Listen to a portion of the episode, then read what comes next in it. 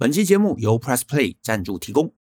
健康是你我都不能忽视的重要议题，不过许多未经证实的假消息与健康迷思也容易误导我们的认知。跟您分享一堂人人必修的医学通识线上课程——苍蓝鸽医师的实用医学百科，由超过七十万订阅的 YouTuber 苍蓝鸽医师与 Press Play 合作推出，带大家破解迷思，远离疾病。课程将会用浅显易懂的方式与大家分享超过四十种常见疾病，包含现代人害怕的三高问题，以及儿童常见的发烧和过敏问题。除此之外，还会分享现代人必学的运动、饮食、保健知识，并带大家规划健康检查，看懂健康检查报告结果，进而辨识身体警讯。五月三十一日前输入听众专属优惠码，大写的 Small Talk。除了可以享有募资优惠价，还能再折两百元，让苍蓝鸽医师和你一起无痛学习医学知识，拥抱健康人生。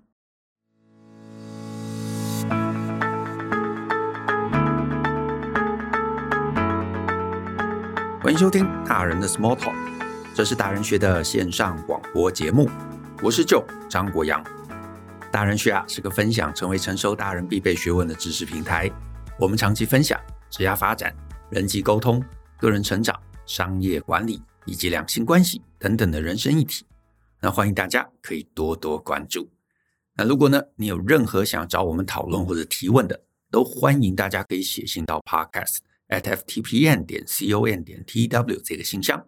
那如果呢，你的问题是我们在十五到三十分钟之内可以探讨完毕的，就有机会被我们选中放在节目之中。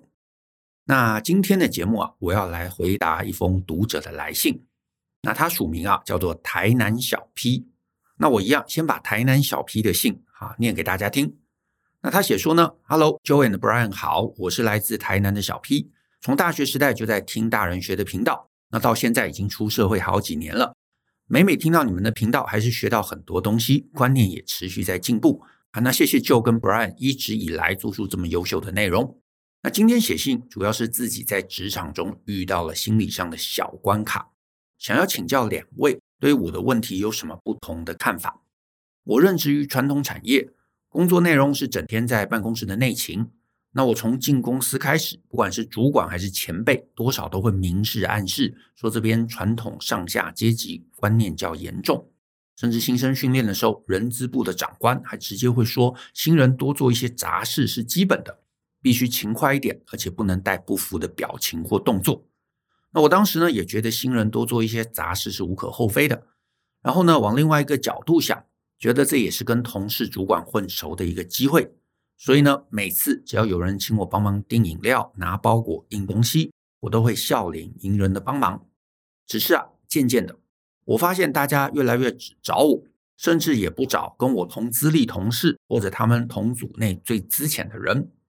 甚至呢，如果我没有做本来就非我职责的杂事，比方说别人忽然想喝饮料，我拒绝帮他订，那有同事啊还会半开玩笑、情绪勒索似的说：“哎呦，学妹长大了。”那一开始啊，我觉得没关系，笑笑就好。而且呢，职场上还是多听前辈的话，所以呢，我也没有太大反弹。后来呢，我发现其实比我晚进来几年的人，其实已经越来越不甩这种所谓不成文的阶级文化。比方说，前辈叫新人帮忙倒茶，新人脸臭的说：“我现在很忙。”或者前辈说想喝饮料、吃甜点，新人会说：“啊，那前辈你自己定啊。”尾牙请新人表演，新人说：“啊，我不要，我有社交恐惧。”那一开始呢，身为过来人的我，会为他们捏把冷汗。但是后来慢慢发现。其实新人也并不会因为表达拒绝而有什么实质上的坏处，例如考绩也没有比我差，前辈主管对待他们的态度也不会因此变差，反倒还真的不会再请他们做杂事了。那偶尔会直接叫我帮忙。那几年下来啊，我也没有因为做这些杂事有实质的好处，比方说考绩也不会比较好，因为历年来考绩 A 永远都是给最资深的人。我有听过一个说法。是说前辈主管会叫你做杂事，是因为你只有这个能耐。不过我自认工作能力不差，这几年除了持续负责跨部门性的统合专案，也积极举手负责部门内比较大型复杂的工作，所以我并不认为是因为没事可做才一直叫我做杂事。相对的，那些拒绝的同事们，很多工作能力跟负责的项目普通，对于主管交办事项，除了本身职责，其他大型专案或者跨出自己职责的项目，大概都会直接拒绝。所以到这个地步，我的心里其实越来越不平衡，也开始怀疑我对于这个职场的观念解读是否是错误的。因为我看着其他人因为勇于拒绝而少掉很多自己职责以外的苦力，还有人际烦恼。反观我。在一开始，因为害怕这个不成文的阶级观念，对于什么不合理的要求都 say yes，到现在要拒绝反而得花很多力气，而且烦恼该如何甩掉这个很会做杂事而且不会拒绝的称呼。一方面，心里不平衡的情绪越来越重，有时甚至会把生气的情绪转移到那些拒绝的同事身上，偶尔也会有生气到想离职，觉得难道自己秉持与人为善、笑笑的相处就活该被欺负吗？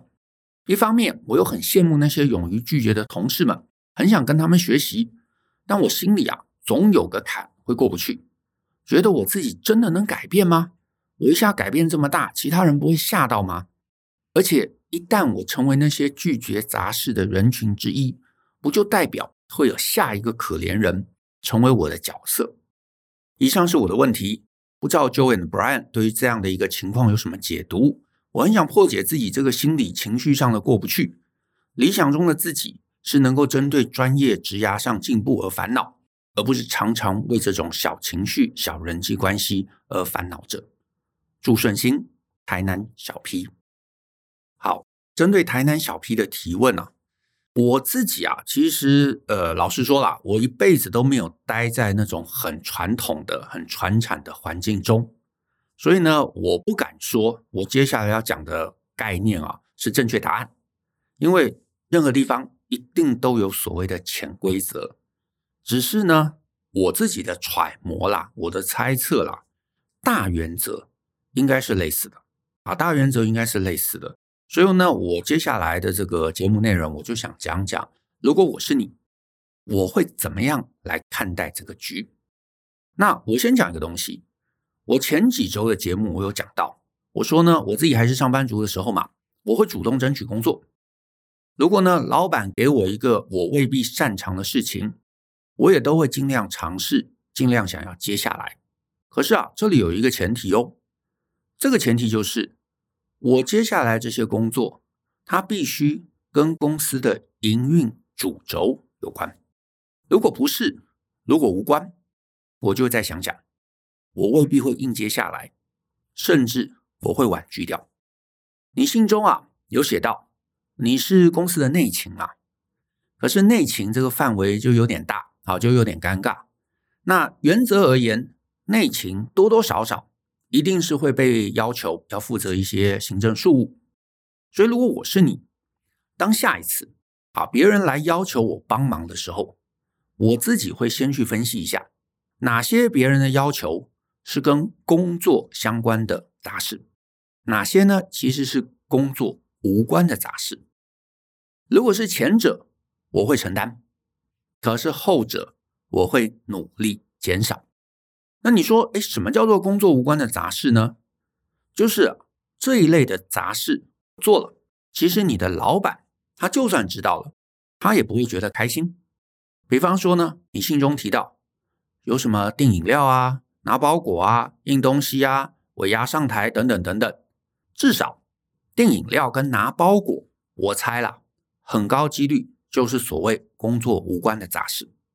可能小 P 听到这边会想说，哎，那怎怎么分？什么叫做工作有关？什么工作无关？简单一句话，你想象一下，你今年年终，假设你有机会跟你上面最上面最上面最上面的大老板啊，有机会呢，能够一对一的谈话。如果到时候最上面的大老板问你，哎，你今年对公司有什么贡献？那你就会想嘛，对不对？我今年到底做了什么事？如果你说，呃，我负责管理印表机啊，所以我今年换了公司五百个印表机所有的墨水夹啊，然后我每天检查影印纸。那如果有同事啊说没纸了，我立刻就去换。好，这些虽然是杂事，可是它跟工作有关。因为部门可能要印资料出来嘛，那如果印不出来，然后有个什么重要文件没有办法及时送给这个业主，那可能这会造成这个专案的进度中断，对不对？这会是麻烦。那如果你能够把这个麻烦化解掉，那当然这是对公司的贡献。可是呢，反过来哦，如果你跟老板讲说，哦，呃，我今年的贡献啊，就是每天帮大家订饮料，然后呢，帮我们全部门的人去 Seven Eleven 领他们虾皮买的包裹。啊，我们有个学姐啊，她是那个网购大户，所以我每天啊要跑 Seven 好几趟，哦，这真的好累，好辛苦哦。啊，但还好啦，因为我这么努力，所以我们部门的人每个人都很开心。老板听到这个一定傻眼吧，对不对？除非你的内勤的职务就是要负责做收发，然后呢，你的前辈啊，学姐学长胆子也很大，能够把他某某买的包裹直接寄到公司来。让公司来帮忙收发，好，那没问题，因为那是你的职责嘛，所以你就负责送信、送包裹，这是你的职责范围，这没有问题，这毋庸置疑。可是如果做收发不是你的职责范围，比方说你是公司的出纳啊，你是 HR，你是法务啊，结果你整天在外面搬包裹，那你最上面的老板某一天如果有机会听到，一定就会觉得啊，你这是在搞什么？对不对？我付你薪水是要你好好的管账，是要你做招募、做训练、看合约，不是要你来订饮料、喝饮料、来搬包裹的吧？你本业没有做好，你讲不出成绩啊！你一直管那些杂事啊，到底是在干什么？所以你做的越多，反而对老板而言是扣分越多。这就是一开始我讲到，我就会想想。什么是跟工作有关？什么是跟工作无关？工作有关，那我当然毋庸置疑，我会承揽下来；跟工作无关，那我应该要减少。可是呢，你听到这边可能又想说：啊，可是我做这些，哎，至少同事们、前辈们，对不对？他会喜欢我啊？我的答案是，也未必。你知道，就是因为这一类的杂事，他对工作没有加分，所以你的前辈们。不想浪费自己的时间，可是呢，又觉得这件事情需要谁来做一下嘛，对不对？饮料这个东西，你认真讲，可喝可不喝啊。然后呢，也没有谁非得要帮大家点，所以就问嘛，有谁愿意帮忙吗？啊，有人愿意帮忙，那当然我们大家就跟着一起点嘛。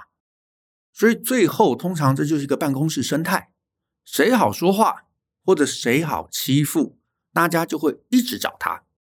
可是你要记得，你做这件事情。并不必然表示同事会因此喜欢你，甚至很高的几率，大家反而会觉得，哦，你一定平常工作也不怎么重要嘛，所以才会一直在做这些对公司没什么贡献的杂事。好好好，我承认我讲到这边可能稍微偏激了，或许我应该这样讲：这些事情你不做，并不表示同事就会讨厌你。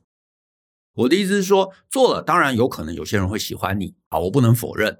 可是你不做，并不表示同事就会排挤你，就会讨厌你，因为你前面信中自己也写到，新人直接拒绝，没有人讨厌他们，因为前辈都知道这不是工作的一部分，所以新人不愿意做，这是合理的啊，其实是合理的。你的前辈们也就摸摸鼻子也就算了，也就忘了这件事情，没有人会因此记恨，记什么恨，对不对？整他到时候弄到老板那边，老板一问。那到底谁理亏？当然是前辈理亏啊！事实上啊，办公室人际关系之间的喜欢跟讨厌，我自己的观点啦，跟这些杂事其实根本没有关系的。我们 Podcast 有一集啊，Brian 讲的大意是说，并不是你在办公室跟大家常常一起中午吃饭啊，努力跟大家讲很多八卦啊，大家就喜欢你。甚至反过来，就算你不去跟大家吃饭，不点饮料，不讲私事。还是有可能大家会超级巴结你。这一集我有点忘了，好，我现在一时忘了这个集数的编号。但是我们制作人啊，应该会把这一集的这个连接放在资讯栏。那我建议小 P 或者是有类似困扰的这个听众，你都可以延伸听一下。我这一集其实要讲的很简单，就是你要做的事情，你在办公室上班最该努力的一件事，就是把本业巩固好。努力成为老板眼中的红人，因为只要你这个能做到，你所有的同事都会跟你维持好的关系，其他真心不重要。你说，诶，真的吗？那我不知道你们公司是做什么，但是啊，我就讲比较有可能的，比方说你公司，呃，有些公司可能会有那种技术能力很强的工程师，这种工程师可能真的技术很强嘛，所以平常也不太理人，然后也不太管什么点饮料这些事情啊，甚至为人处事还很骄傲的，啊，很难相处的。可是啊，因为他就是一个某个技术大神，对不对？很懂软体，很懂硬体。然后呢，他一个人他可能就可以搞定那个专业的复杂问题。所以你的老板就非常非常礼遇他，也非常非常重视他。而且呢，大家会想：哦，我如果能够加入他在的案子，因为他很强嘛，我们大家都可以靠他，所以这个案子就很容易顺利啊，东西就很容易完成啊。然后东西搞不好大卖，对不对？我们都能够拿到好的绩效。所以每个人绝对会对他客客气气的，甚至反过来，大家还要点饮料去巴结他，去给他喝，或者是啊，或者再再举个例子，你的公司搞不好有那种很强的业务，有没有？平常出勤不一定准时哦，早上可能晚几个小时进来，下午搞不好说哦，我去拜访客户，早早就走了，对不对？然后甚至是一些什么请款文件啊，一些什么流程文件，他都乱写。大家也不能拿他怎么样啊，因为老板对他很客气，因为他就能力很强嘛，单子都他拿来的。然后公司因为他赚了很多钱，就算其他内勤的部门要帮他整理文件，要帮他收发包裹，对不对？多半也都敢怒不敢言。然后看到他也是，哎，某某哥、某某姐，哎，你好，很亲切的这样喊，因为他的专业就已经碾压一切了，人家就是强，啊，强就够了。所以，我们其实很常说，你要在办公室，你要受人喜爱，人际关系好，最可靠的一个方法就是你够强，或者你能做出对公司强而有力的贡献。你够强，你能做出贡献，你就可以帮别人达成绩效。你能帮别人达成绩效，老实说，这就无敌了。你不要忘了，你是出来上班的，你不是出来交朋友的。所以，你每天最该花心力的事情，是高效率完成高价值的工作。只要你工作能力超强，专案总是结案，客户总是满意，你业绩总是第一，你绩效总是最棒，老板总是认可你，大家就会抢着跟你合作。你的职场人缘一定不会坏的，而且绝对没有人敢叫你打杂。那你说什么吃不吃饭，点不点饮料？老实说啊，这真的是办公室枝微末节的事情。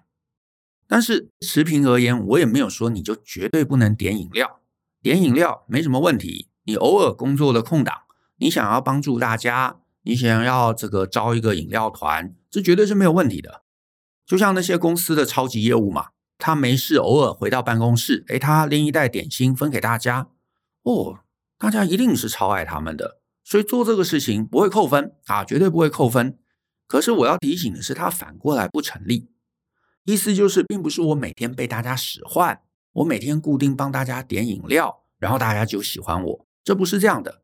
而且一旦这个变成习惯了，就表示你其实被周围的人软土深掘了。就是因为大家都觉得麻烦嘛，前辈们都觉得麻烦嘛，他们不想点嘛，然后看你哎愿意，看你不敢反抗啊，不管是不敢反抗、不能反抗或者不愿意反抗都可以。反正他们知道你不反抗，就一直找你。但是呢，不要忘记，你杂事做的越多，这些杂事一定会排挤你做正事的时间。而且呢，你老板知道了也不会赞赏你的。那当然有一个前提啦，就是我判断这些杂事真的都跟我工作有关，那我就不会刻意闪避。比方说，我刚到公司，我是新人，我是内勤。而且我内勤的职务就是做公司的事务，所以呢，营运一半，我发现纸没了啊，那我当然会换纸。就算我不是内勤，我可能也会做。饮水机的水没了，哦，那我可能负责换水，对不对？文具没了，哎，我先帮大家来帮忙采购，来帮忙申请，这个没有问题，因为这些都跟工作顺利有关。而且假设这不是我的职责范围，我接下来做，反正我也不是每天在处理嘛，就是顺手嘛。可是什么订饮料、订便当、去 Seven 拿包裹，除非我真的就是公司安排做这件事情的行政总务或者是庶务助理，不然我不能一直接下来做啊，我不能一直接下来做。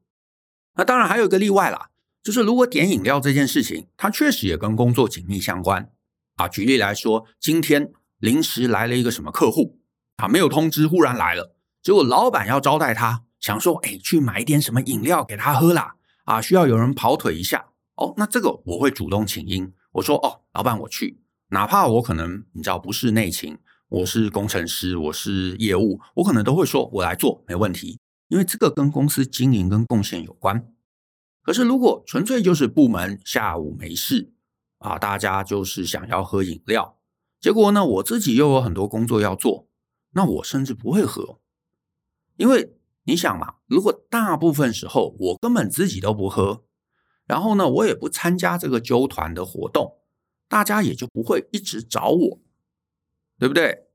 那小 P 心中也有提到一个。他写说呢，我听到一个说法，前辈主管会叫你做杂事，是因为你只有这个能耐。没错，这是一个可能性。可是另一个可能性，真的就是因为你从来不拒绝，大家知道找你，你就会答应。那当然，大家就被你训练的一直找你。你该做的，其实一开始就要适度的尝试拒绝，或者像我刚刚提到的。我在很多点饮料的这个呃揪团的过程中，我搞不根本不参与。慢慢大家也不会觉得我该负责这件事情，因为我自己根本都没有喝，对不对？久了多半也就没有事了。那大家也知道这件事情跟工作无关，你有事情在忙或者你不想喝，大家当然就找别人啦。一定就是去找那个压力阻力最小的那一块，一定是找那个不会拒绝或者是工作看起来大家觉得好像不重要的人来帮忙，可是呢，你只要理由正当，如果大家来找你，你就说，哎哎，不好意思啊，我现在在忙啊，老板有个报告要我今天赶快要赶出来啊，哎，我今天就不喝饮料了，你们呃就自己先想办法好不好？大家老实说也不会拿你怎么样啊，大家能干嘛？多半也就自己去定了嘛。我知道很多人会这种事情一路做下去，会因为觉得，哎，我好像之前答应了，我现在得做。或者是以为你做这个事情，前辈会喜欢自己，但是我真心告诉小 P，如果我是你，我反而会尽量避开这些同事跟前辈。为什么？因为其实他们的态度告诉你，他们显然只是把你定位在一个好欺负的位置上。那我这边不确定啊，是因为你没有彰显专业，让他们觉得你很厉害，你没有获得老板的信赖，让他们觉得不能叫你。这个做杂事，还是因为大家纯粹就觉得你好欺负啊？甚至还有一个可能性，就是他们单纯就是不尊重专业，就是其实你很专业，老板也很重用你，只是他们就觉得，哎，反正你好欺负，好听话啊，那就叫你做一下啊。我不知道是哪一个，但是如果是前者，那我就会建议你要花更多的心力去做一些，去聚焦一些老板更重视的事物上面。你说你有做一些什么跨部门的事情，但是如果这个东西真的大到让老板觉得哦，你做的很好，接下来让你担当重任，其他人多半不会敢叫你做杂事。但是有很高的几率，你觉得你做了一些对老板很重要的事情，但是其实老板不觉得，你的前辈们也不觉得，这些成绩其实对公司的营运、对公司拿到业绩、对公司成长，并没有你想象的那么大。你没有获得老板的信赖，你没有得到更重要的一个位置，所以大家就会觉得其实你不重要，就会一直叫你做不重要的事情。那当然还有一个状况，也是我前面提到的，有可能你的前辈们啊，就是单纯不尊重专业。那如果是这样性格的人，我就会建议你尽量远离他们，你不要去讨好啊，你不用得罪，但是你也不用再去努力讨好他们。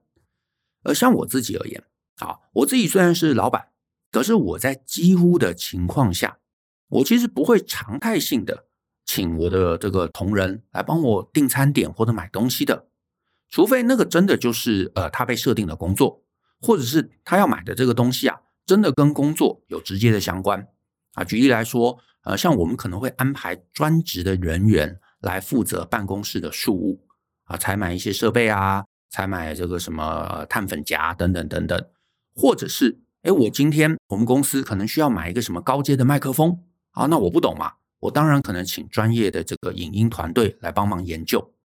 可是除此之外，如果是我个人，比方说日常私人的一些琐事啊，我想要喝饮料啊，我想要吃饭啊，我可以自己去买嘛。我也可以叫 Uber Eat，我不会每天指使谁去买，我几乎不会做这个事情。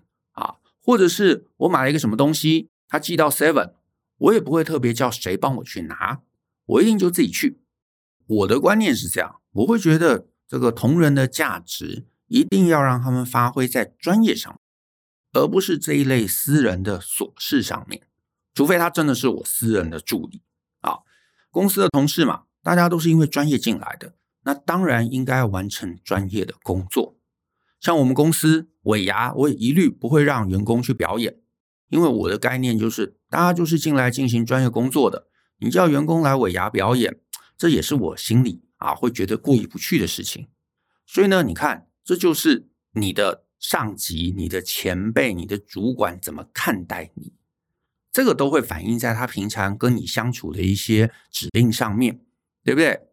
所以呢，如果你的工作不是事务，可是前辈们只是界定你是去订饮料、去拿包裹或者尾牙表演，那你当然应该要避开这些人。而且呢，尤其你应该要深刻的思考一下，是不是就是因为你花太多时间、太多心力在这一类琐事上面，所以其实大家根本没有看到你真正的能力。那我觉得就很可惜。所以我们总结一下。我觉得你过度承担了这些事情，首先，它会剥夺你做正事、减损了你展现价值的机会。再来，你也提到嘛，因为你心里就会不爽，所以你反而会把气发在那些懂拒绝的新人身上。你看看，你承担了这些跟工作无关的杂事，结果最后你出气在新人身上，结果新人也讨厌你。更惨的是，你做那么多，前辈也没有因此就喜欢你。反而前辈还养成了不尊重你专业的心态，甚至甚至甚至到了最后，你还不能因此跟老板邀功，因为老板他会有很高的几率会觉得你根本就是康公司之凯，你是薪水小偷，这是完全没有好处的一件事。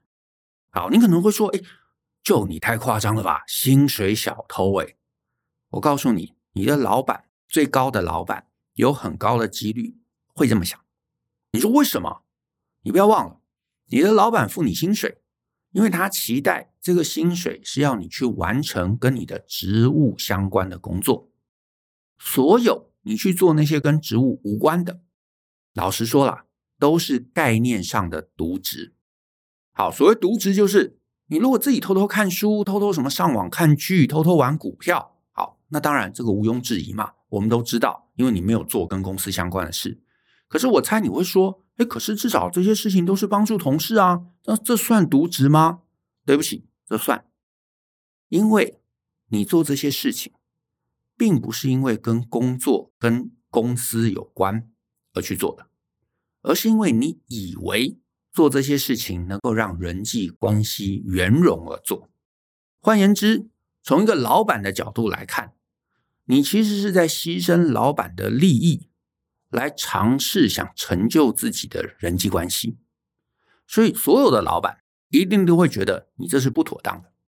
更惨的是，你也没有因为做这样的事情，从此人际更圆融，你反而被大家觉得你好欺负，你被软土深掘，所以你就发现哦，这件事情是最最最两头不着的。你花了心力，花了时间，如果你得到了一些东西，好，那也罢。结果最后你什么都没有得到，对不对？什么都没有得到，那我觉得这太可惜了。好，那最后一个问题，小 P 还问到：那一旦我成为那些拒绝杂事的人群之一，不就代表会有下一个可怜人成为我的角色吗？我的答案是：可能是，也可能不是。你的前辈们当然在你拒绝之后，会尝试再去找下一个不会拒绝的人。可是你想哦。如果周围所有的新人、所有的这个内勤的人都拒绝他们，我跟你讲，多半也就没事了。因为我前面也提到嘛，你的前辈们都知道这不是工作内容，其实没有人有义务要帮他点饮料，所以到最后想喝的就会自己想办法，他们会自己揪团，或者是他就只有自己一个人，好吧，那就花这个运费，也就没事，也就喝到饮料啦。我跟你讲，这种事情啊，生命自己会找到出路，所以我完全不觉得这会是问题。希望这样的概念能够帮到小 P 走出困境，展现价值，我觉得会不一样。那我们今天节目就到这边，谢谢大家的收听。那如果你喜欢我们的节目，欢迎分享给亲朋好友，尤其请大家可以多留言给我们一些鼓励。那我们一起相信、思考、勇于改变，一起来学习成为成熟大人的各类学问吧。那我们下次见喽，拜拜。